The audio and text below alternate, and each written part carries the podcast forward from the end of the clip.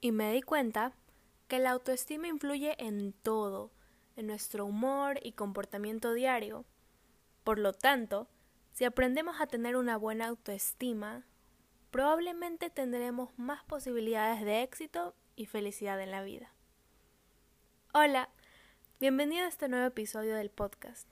Soy Amy y estoy muy feliz de poder saludarte una vez más. Hoy te voy a comentar sobre un libro muy bueno para el desarrollo personal. Empecemos. Los seis pilares de la autoestima. Este es el nombre del libro escrito por Nathaniel Branden, psicoterapeuta canadiense. Y ahora les voy a mencionar pilar por pilar, así que atentos. Él menciona que lo primero en lo que debemos concentrarnos es en vivir de forma consciente. En otras palabras, ser capaces de analizarnos como individuos, analizar nuestro comportamiento, nuestros hábitos y por consiguiente hacernos preguntas. Preguntas tales como ¿de qué forma puedo ser una persona mejor? ¿Cómo puedo contribuir a los que me rodean con mis cualidades internas? ¿Qué aspecto puedo mejorar para poder perseguir mis sueños con éxito? ¿Qué es eso que me está limitando, que no deja que yo viva plenitud? ¿No deja que sea feliz o que haga lo que yo amo? Si deseas, ponle pausa al episodio ahora y responde estas preguntas que de seguro vas a encontrar una respuesta que te sorprende.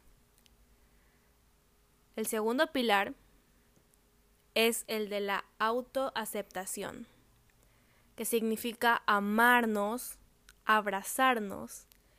Y para esto es necesario conectar con nuestro niño interior. Recordar cómo vivimos en nuestra infancia, qué carencias tuvimos. Esto es importantísimo, ya que nos va a ayudar a entender por qué hoy somos como somos, a qué se deben ciertas conductas que tenemos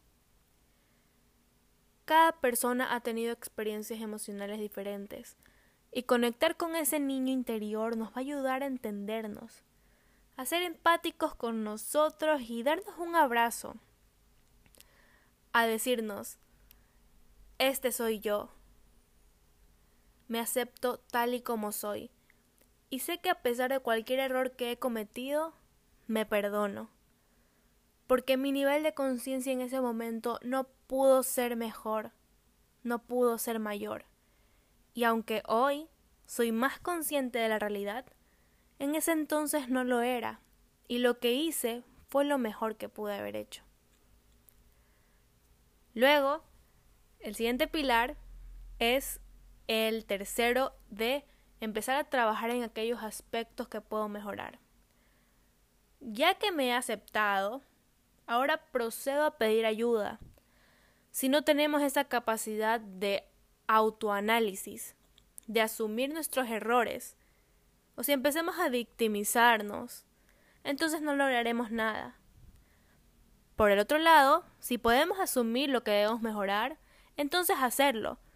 Porque es verdad que a veces hasta nosotros mismos nos damos cuenta de que podemos hacer algo para mejorar, pero mm, simplemente no nos decidimos no nos tomamos el tiempo de ponerlo en acción. Sin embargo, hay que hacerlo.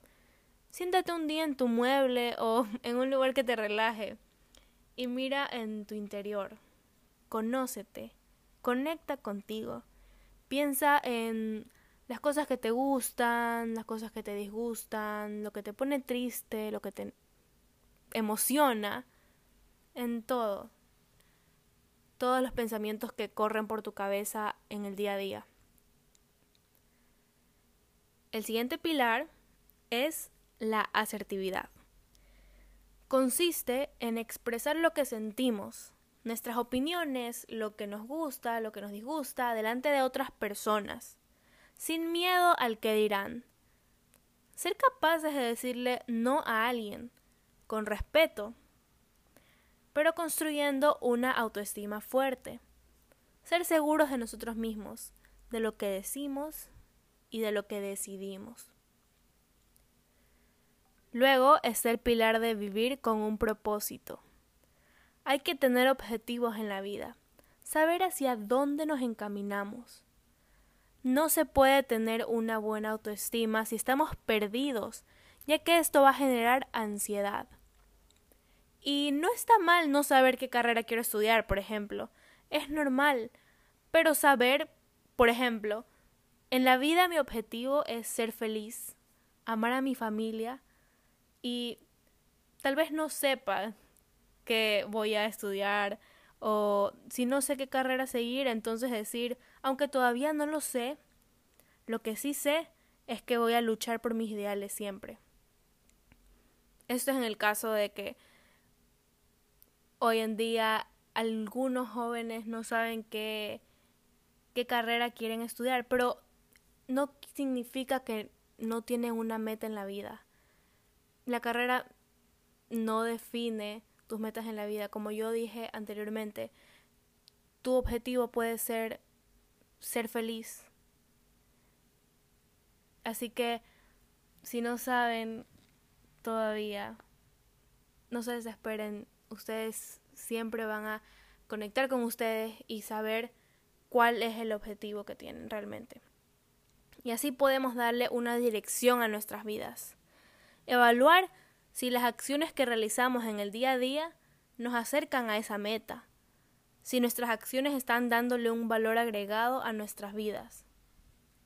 Y finalmente, el pilar que personalmente me encanta es el de vivir una vida íntegra ser un ejemplo a los demás, ser correctos así nadie me esté viendo.